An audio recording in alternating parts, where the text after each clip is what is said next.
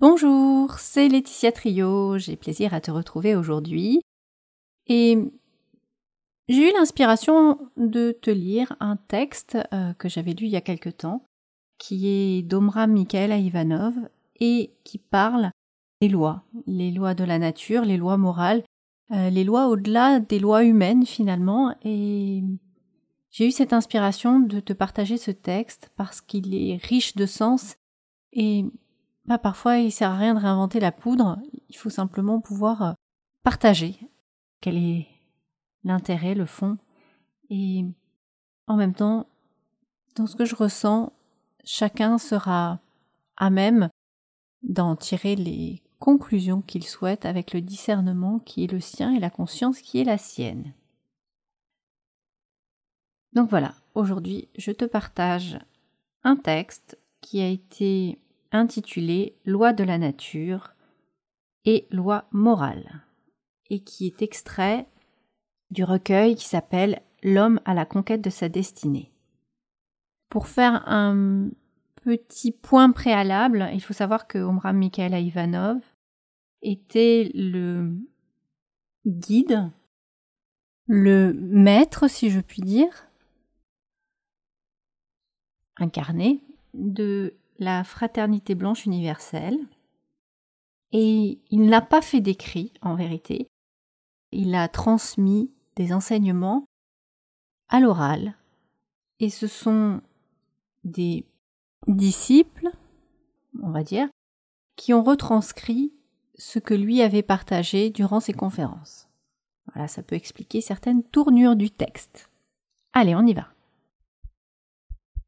Bonjour, je suis Laetitia Trio, Spirituellement Vôtre, le podcast qui se veut être un témoignage de la spiritualité au quotidien. Ici, au fil du temps, les expériences de vie se partagent, tout comme l'inspiration d'une spiritualité universelle, simple, vivante, accessible à tous, intégrée dans tous les domaines de la vie. Osons la spiritualité au quotidien ensemble. Loi de la nature et loi morale. En observant les humains, on constate qu'aussi bien dans leur choix que dans leur comportement, ils n'ont pas le sens de la mesure. Ou bien ils se gavent sans arrêt, ou au contraire, ils ne mangent pas suffisamment. Et dans les deux cas, ils minent leur santé. Ou encore, ils travaillent trop et ils s'épuisent ou bien il ne travaille pas du tout et se rouille. Et ainsi de suite pour le sommeil, les distractions, les sentiments, les pensées.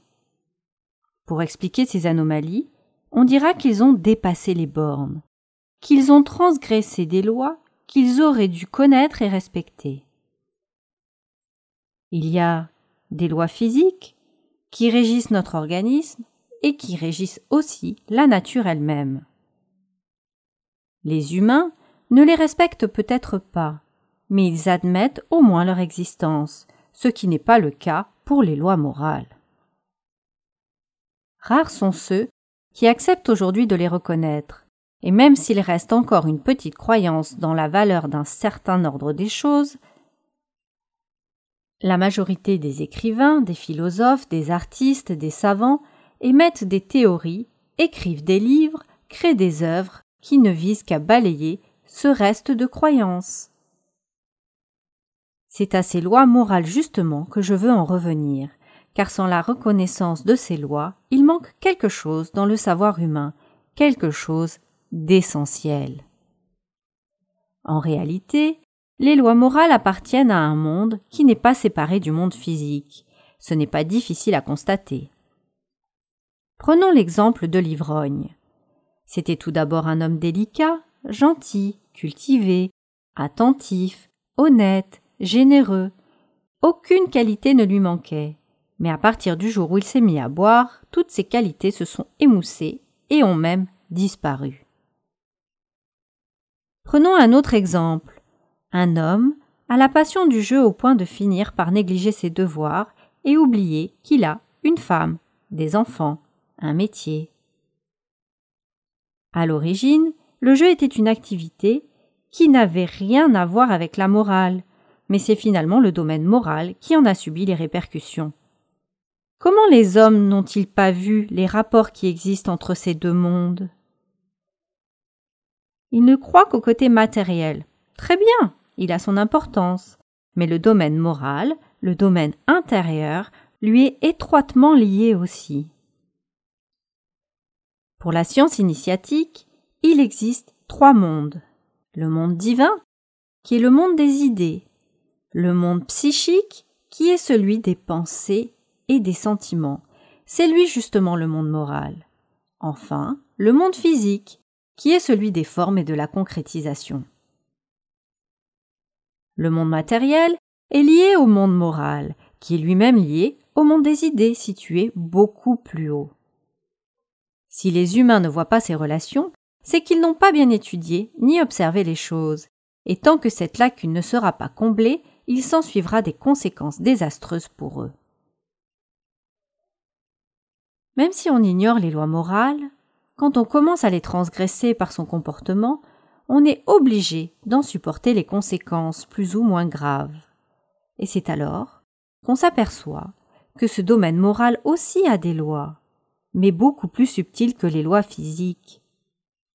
Car elles ne sont pas inscrites seulement dans l'organisme, mais dans l'âme et l'esprit de l'homme. Celui qui ne les respecte pas se voit reprocher par les autres d'être égoïste et personnel.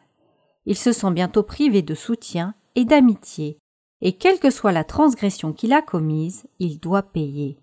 Comment? De toutes sortes de manières, par des remords, des souffrances, des regrets, des déceptions, des amertumes, et peut-être aussi par l'argent.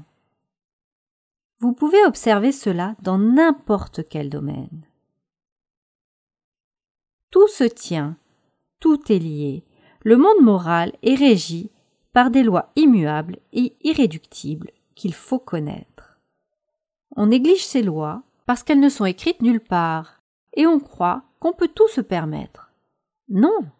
Tant qu'on n'a pas compris que ces lois existent, on ne pourra pas faire de véritables progrès. Il n'est pas permis de dire moi, je pense que. Et. Je peux faire ce que je veux. Pourquoi? Parce que vous payerez. Mais j'ai tous les droits. Faites ce que vous voulez, mais vous paierez. Dans la nature, tout se paie, même les bonheurs, même les joies et les extases. Mais je n'ai pas d'argent. Ces lois ne vous demanderont pas d'argent, ce sont les humains qui vous en demandent toujours, mais elles vous demanderont une partie de vos forces, ou de votre savoir, ou de votre santé, ou de votre beauté, ou de votre lumière.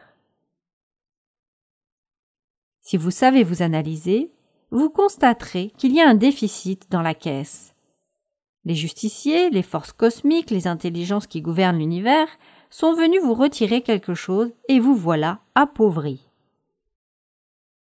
Pour devenir très riche, il ne faut jamais transgresser ni les lois de la nature, ni les lois morales, ni même les lois humaines.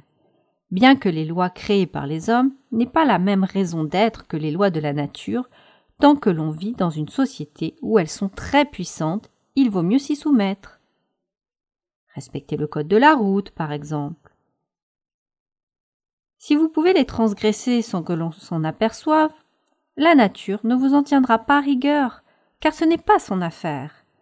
Mais si vous transgressez une loi de la nature, même si la société continue à vous respecter et à s'incliner devant vous, vous serez malade.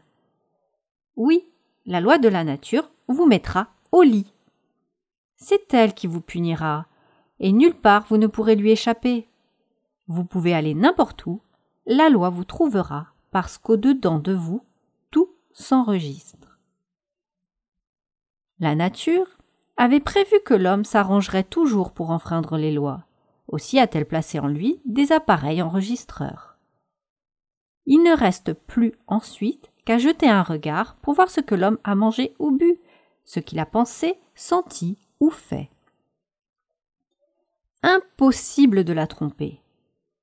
Et maintenant, vous voulez me convaincre que seuls les hommes font des enregistrements?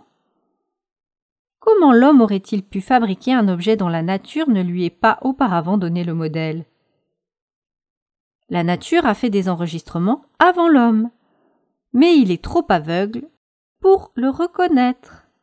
La nature a donc pris toutes les précautions, et si l'homme transgresse ses lois, il doit payer.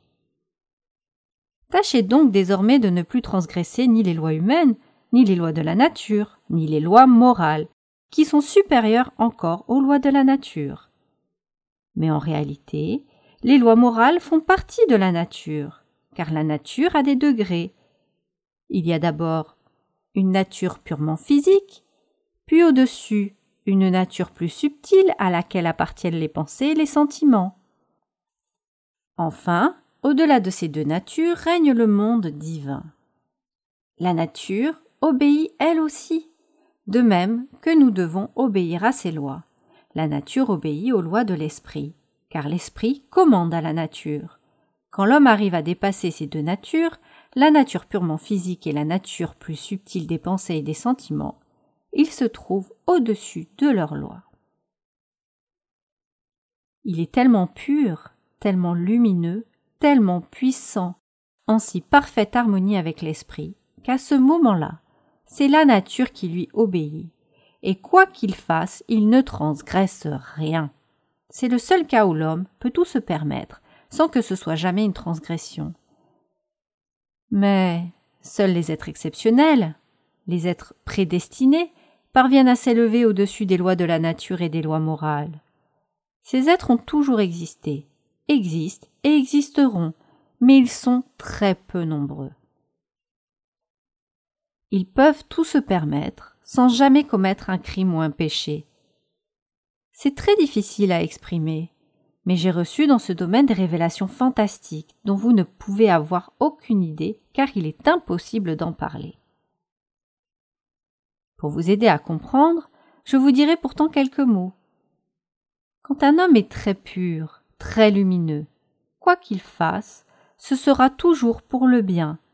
Et quand un homme est sale, ténébreux, quand il est enfoncé dans des régions infernales, même s'il veut faire le bien, il ne produira que des dégâts.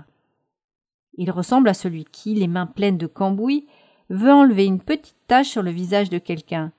Il ne fait que le barbouiller davantage. Dans le désir de purifier les autres, un tel homme les salit. Dans le désir de simplifier leur vie, il la leur complique. Pourquoi?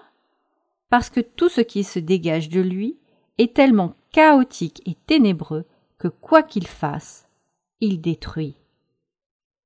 Mais si un être est pure lumière, pur amour, pure intelligence, même s'il frappe quelqu'un au lieu de le tuer, il le sauvera. Parce que tout ce qui est en lui, tout ce qui sort de lui est divin. Pour arriver jusqu'à ce sommet, jusqu'à la séphira Keter, il faut être prédestiné par les vingt-quatre vieillards.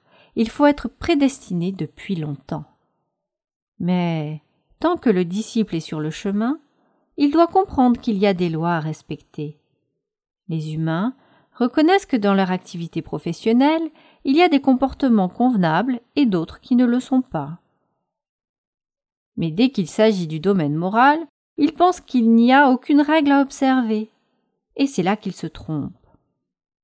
Quand Hermès Trismégiste disait Ce qui est en bas est comme ce qui est en haut, et ce qui est en haut est comme ce qui est en bas, il énonçait cette même vérité.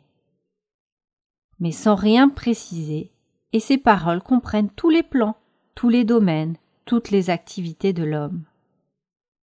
En effet, un grand nombre de principes, d'activités, d'objets, de couleurs, de formes, de créatures, de régions sont contenus dans ces deux mots, en bas et en haut.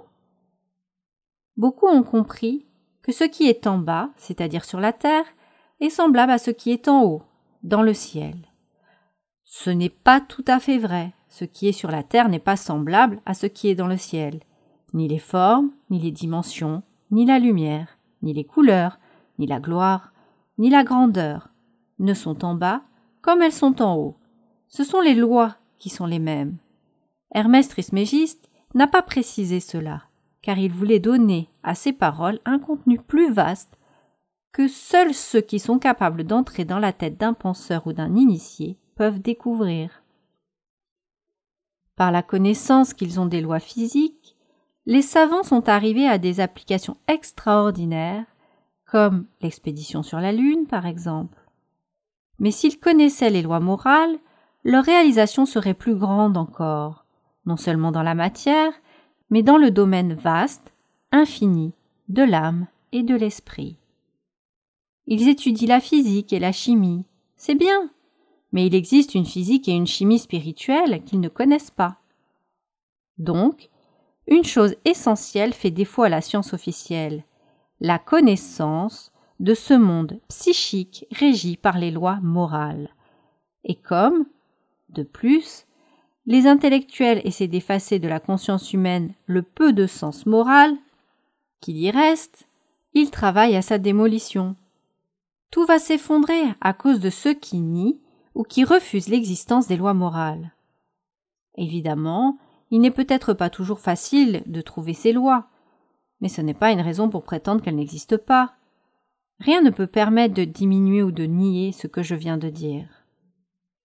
Si on sait s'observer et s'analyser, si on a suffisamment de patience, on constatera tôt ou tard que chaque transgression intérieure doit être payée, parce que ce domaine est régi par les lois immuables de la morale éternelle. Vous commettez une transgression, et cependant vous dites Je mange, je dors, je gagne de l'argent, je vais très bien, je ne vois aucun changement. Eh bien, mon ami, c'est que vous êtes aveugle, vous ne savez pas voir ce qui se passe dans le côté subtil de votre être. Durant des années, vous continuerez à faire vos affaires, à trafiquer, sans vous apercevoir que quelque chose commence à vous abandonner. Et qu'est-ce qui vous abandonne? C'est à vous de le découvrir. Moi, je sais d'avance ce qui vous quittera et quels changements énormes, effrayants se produiront en vous. Quelques années après, vous aurez perdu votre fraîcheur, votre élan, mais surtout vous aurez perdu le goût des choses. Ce sont des pertes immenses du point de vue spirituel. Si vous ne les voyez pas, c'est que vous en êtes resté au stade de l'animal. Il se peut que vous continuiez à travailler et à gagner beaucoup d'argent, mais vous n'êtes plus un fils de Dieu, une fille de Dieu, souple, vivant et rayonnant comme la lumière. Intérieurement, de grands changements se sont produits. Les animaux mangent, chassent, se battent, se caressent, protègent leurs petits, et beaucoup d'hommes n'en font pas plus. Ils ne savent pas qu'on les a envoyés sur terre avec la mission de manifester la gloire de Dieu et de faire éclore tout ce qui se trouve en eux de subtil et de divin. On les a envoyés pour faire de la terre un jardin de paradis. Voilà leur mission. Mais ils l'ont oublié, ils mangent, ils boivent, ils poussent des racines ici sur la terre et ne veulent plus s'en détacher. Alors, on vient les déraciner en les réexpédiant de l'autre côté, où on leur montre qu'ils ont gâché leur existence. Et à ce moment-là, évidemment, ils souffrent. Le purgatoire et l'enfer ne sont pas autre chose. Mais quand ils auront payé et se seront nettoyés, ils monteront plus haut dans le premier ciel, puis à nouveau ils redescendront sur la terre pour pouvoir continuer à se développer dans le bien. Voilà l'histoire du genre humain. Il faut sans cesse rappeler aux humains leur mission sur la terre et leur dire Alors, qu'êtes-vous venu faire ici? Souvenez-vous. Se souvenir. Comment se souvenir? Dans une école initiatique, avec les grandes vérités et les bonnes influences qu'il reçoit, avec l'aide des anges, le disciple commence à se souvenir du monde lumineux d'où il est descendu et vers lequel il doit retourner un jour. La bénédiction la plus grande que le disciple puisse recevoir est de se souvenir.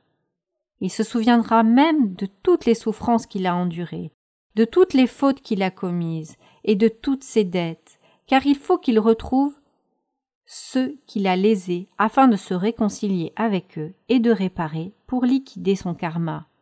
C'est cela qui attend le disciple, c'est cela qui vous attend tous. Vous serez obligés de payer un jour tout ce que vous avez pris injustement aux autres. Évidemment, ce ne sont pas des choses très agréables à entendre, d'autant plus que les humains préfèrent être encensés et ignorer éternellement les vérités désagréables. Mais même si on n'a pas envie de l'entendre, on sera obligé de connaître un jour la vérité. Et vous êtes très privilégié de la connaître ici, à travers moi. Préparez-vous donc à réparer toutes vos erreurs, comme je m'y prépare moi-même. Supposons que j'ai été le plus grand malfaiteur, le plus grand incendiaire. Eh bien, je me repens, je regrette, et je veux réparer mes fautes. Supposons que je vous ai fait du mal à tous, je vous ai déshonoré, volé, massacré, supposons. Maintenant, en vous supportant, en vous aimant, en vous parlant, je paye, je répare. Mais supposons que ce ne soit pas vrai. Tant mieux. C'est une question que je laisse exprès de côté. Je n'ai pas à vous dire maintenant pourquoi et comment je suis venu sur la terre, ni de quelle région je suis venu. Cela ne regarde que moi. Mais prenez pour vous que je suis un homme qui a transgressé toutes les lois, et que maintenant je suis condamné à vous payer des dettes. Voilà. Cela vous est agréable, n'est-ce pas, d'entendre des choses pareilles? Et si j'accepte de parler ainsi sans être gêné, pourquoi, vous aussi, ne décidez-vous pas de raisonner comme moi et de réparer vos torts envers votre mari, ou votre femme, vos enfants, vos parents, vos amis? Évidemment, vous préférez vous croire irréprochable, et moi fautif et criminel. Je veux bien, je veux bien. Mais est-ce la vérité? Peu importe, si je suis capable de m'avouer imparfait devant vous, faites de même devant les autres. Quelqu'un a un enfant qui ne cesse de le tourmenter, de le déshonorer, et il se plaint à moi. Qu'est-ce que j'ai bien pu faire au bon Dieu pour avoir un enfant pareil? Vous avez certainement contracté une dette envers lui dans le passé sinon il ne serait pas venu dans votre famille. Beaucoup de parents, qui sont justes, honnêtes, souffrent parce qu'ils ont des enfants qui sont des voyous. C'est vraiment étonnant d'après les lois naturelles. Cela devrait être impossible, puisqu'ils n'ont jamais semé une graine pareille. Mais il y a toujours une raison, car la loi est juste. Un frère dernièrement est venu me voir. Il était très tourmenté car il se montrait d'une grande bonté et générosité envers les siens, et en retour il ne recevait qu'ingratitude et cruauté. Il était ravagé par cette injustice. Je lui ai dit. Voulez-vous que je vous donne une clé, un remède, un antidote efficace? Vous ne serez plus ni révolté ni furieux, vous vous rétablirez complètement quand vous saurez une chose. Le monde invisible utilise ces moyens pour vous renforcer ou vous libérer, ou vous faire réfléchir, ou vous rendre meilleur. Et ce qui vous ronge et vous rend malade, c'est que vous pensez que tout ce qui vous arrive est injuste. Pensez que c'est juste, et vous serez guéri. Ce frère m'a fait confiance, il s'est rétabli, il est devenu paisible et rayonnant. Il pense qu'il paye peut-être pour d'anciennes transgressions, et cela l'a sauvé. Évidemment, il faut arriver à accepter cette façon de penser. Sinon les tourments continuent. Les tourments qui rongent votre organisme, votre estomac, votre cœur ou votre système nerveux. Aujourd'hui, je vous dis à vous aussi la même chose. Si l'injustice vous tourmente, acceptez cette idée qu'il n'y a d'injustice qu'en apparence, mais pas en réalité. Même si ce n'est pas vrai, cette idée est efficace, car en l'acceptant vous vous libérez, vous ne souffrez plus, vous devenez meilleur. Je l'ai vérifié par moi-même. Dans le passé, je ne connaissais pas ce remède, et je me posais souvent des questions sur tout ce qui m'arrivait. Maintenant je ne me pose plus de questions. Je pense que tout est juste et mérité, même si ce n'est pas vrai. Qu'a fait Jésus aux humains pour être crucifié? Évidemment, la destinée de Jésus était exceptionnelle et vous ne devez pas vous imaginer que vous êtes dans le même cas que lui. Pourtant, il peut arriver que des innocents soient emprisonnés ou massacrés. S'ils se révoltent contre cette injustice, ils vont se tourmenter inutilement. Ici, sur la terre, même si on est innocent, il faut penser qu'on est aussi coupable que les autres, car en pensant ainsi, on se libère. Vous êtes appelé à découvrir en vous-même une région spirituelle dont les lois sont immuables. Pour la moindre transgression de ces lois, tôt ou tard, vous devez payer. Ce qui vous trompe, c'est que le paiement n'est pas immédiat. Mais tout s'enregistre, tout a des répercussions. On retrouve la même loi dans de nombreux domaines. En chimie, par exemple, il faut attendre un certain laps de temps pour obtenir le virage du tournesol qui passe du rouge au bleu ou inversement. Pour provoquer un changement complet, il suffit d'une dernière goutte. Mais cette goutte vient après beaucoup d'autres. De même, dans le mécanisme d'une montre, le déplacement de l'aiguille ne se fait qu'après le déclenchement de nombreux rouages. Le temps qui s'écoule entre le premier déclenchement et l'apparition d'un résultat visible ou tangible est plus ou moins long. Mais comme tout est lié, le résultat apparaît infailliblement. Supposons que vous ayez tel vice ou telle passion. Vous n'en voyez pas tout de suite les répercussions, et vous continuez dans le même excès, ce qui déclenche d'autres rouages, puis d'autres encore, et vous vous demandez un jour pourquoi vous êtes exténué, malade. Mais ce qui vous arrive était en marche depuis très longtemps. Vous recevez aujourd'hui la sommation que vous envoie un huissier. Mais vous pouviez vous y attendre. Pourquoi les humains n'ont-ils pas compris cette loi? Qui se retrouve partout Toutes les tribulations, tous les malheurs viennent de ce qu'ils n'ont pas su étudier et interpréter les mécanismes de leurs différents organes physiques et psychiques. Si vous voulez devenir un fils de Dieu, un être complet, vivant la vie de l'âme et de l'esprit, vous devez respecter les lois de la morale véritable. Il n'y a pas d'autre solution. Pour tous ceux qui transgressent ces lois, les portes sont fermées. Le monde invisible ne se soumet pas aux caprices des humains irrespectueux, anarchistes et débauchés. Le monde invisible direz-vous? Oui, justement, ce monde est invisible, et si vous dites que vous ne pouvez pas croire à un monde qui est invisible, je vous répondrai que vous ne savez pas raisonner. Votre pensée est-elle visible? Et votre conscience? Et vos opinions Vos sentiments? Et tous vos projets? Les voyez-vous? Non. Et pourtant vous êtes persuadé de leur existence. Vous vous bagarrez, vous tuez même les gens à cause de vos convictions qui ne sont pas visibles non plus. Vous ne vous êtes même pas aperçu que vous fondez toute votre vie sur des choses que vous ne voyez pas, Seul le monde invisible existe, tout le reste est douteux. En niant la réalité du monde invisible, vous sciez la branche sur laquelle vous êtes assis, et un jour vous vous retrouverez par terre. Comment n'a-t-on pas honte de refuser ces vérités, au lieu de reconnaître qu'on n'a encore rien étudié? En niant le monde invisible, les hommes signent leur condamnation à mort. Les humains souffriront jusqu'à ce qu'ils comprennent que le monde invisible est la seule réalité. Et voici l'argument que je donnerai à l'un de ces ignorants. Vous ne croyez qu'à ce qui est visible, n'est-ce pas? Et si un soir quelqu'un vous saute à la gorge, à vous qui êtes dans l'opulence, et vous dit la bourse ou la vie?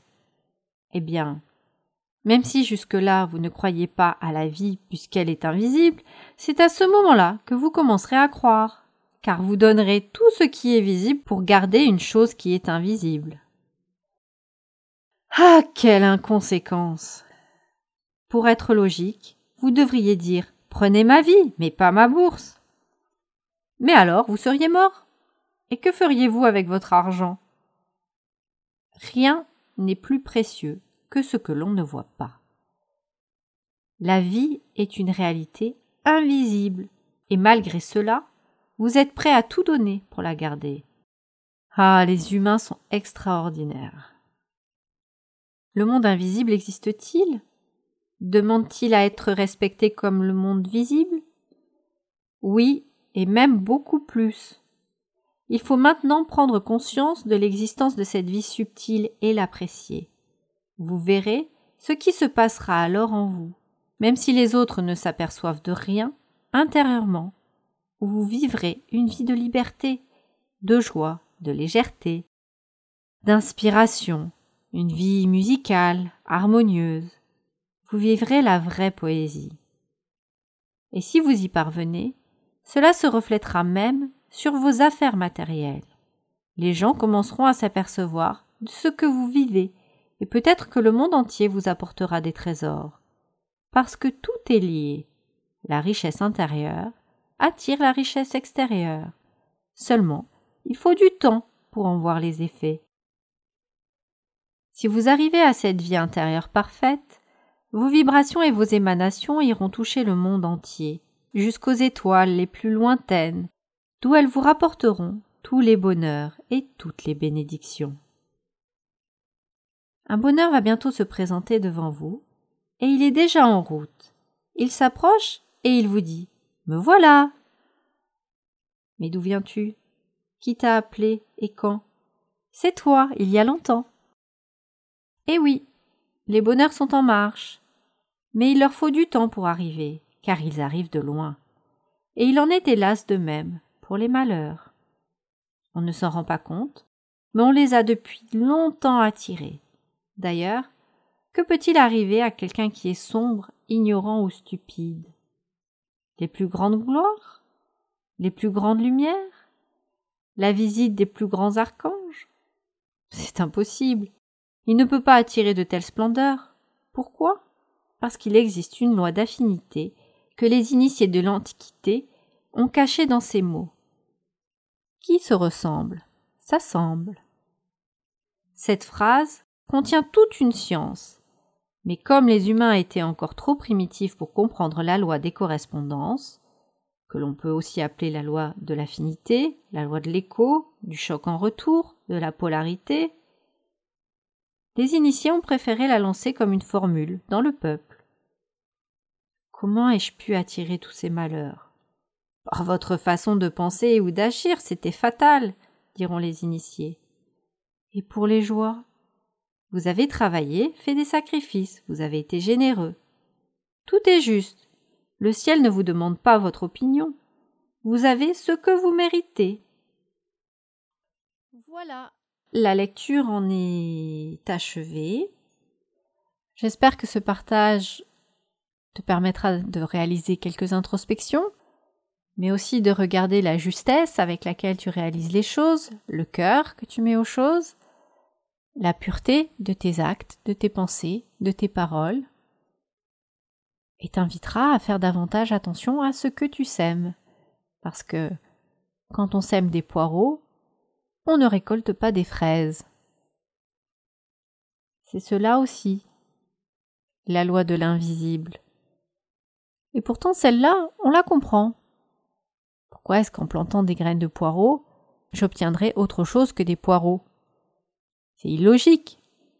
Eh bien, dans l'invisible, c'est pareil.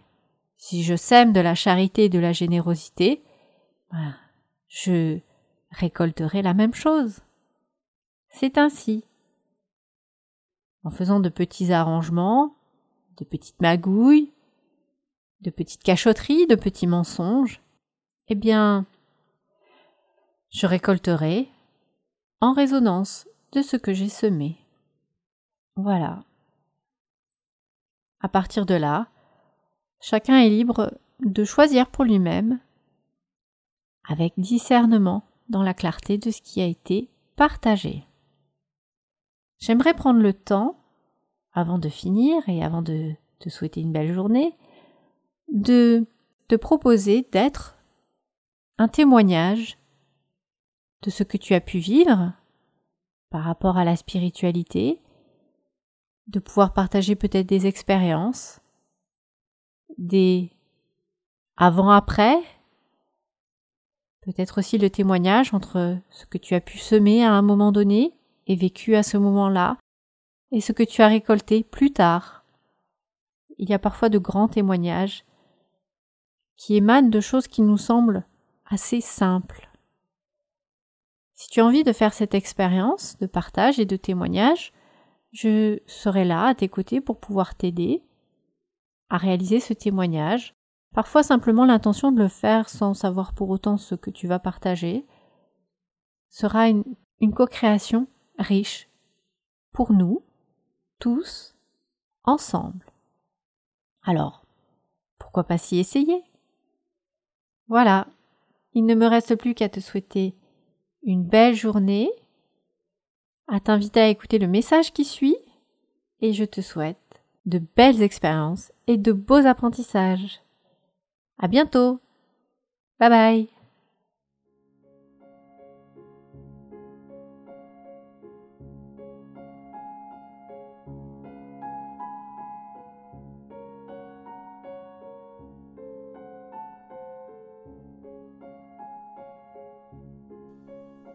Parmi les choix posés en conscience pour ce podcast, il y a eu le souhait qu'il reste indépendant.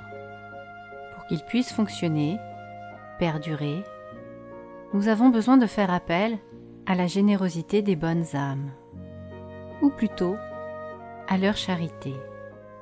Ainsi, dans ce podcast, nous n'avons pas recours ni au placement produit, ni à l'affiliation. On ne propose pas non plus la diffusion de publicité que nous proposent certains annonceurs. Ainsi, pour pouvoir perdurer, nous avons besoin de ton soutien. Financier, bien sûr, mais aussi d'autres natures.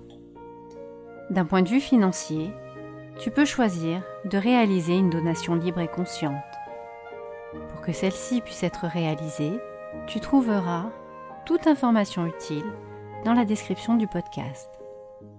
Grâce à ton don, à cette générosité du cœur, de nouveaux épisodes pourront être offerts et nous pourrons continuer à partager des contenus, des témoignages et aussi des inspirations.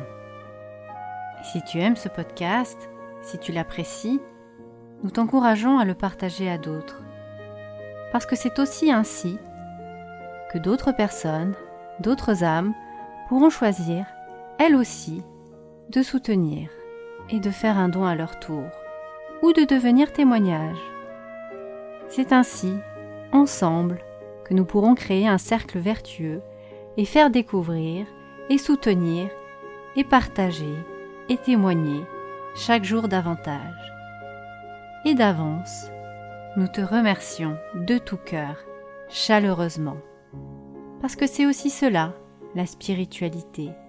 C'est la générosité, le partage la confiance en l'autre, en la vie, la foi et la charité. Et soyons-en sûrs, Dieu nous le rendra au centuple si c'est juste. À très bientôt et merci d'avance. Bye bye.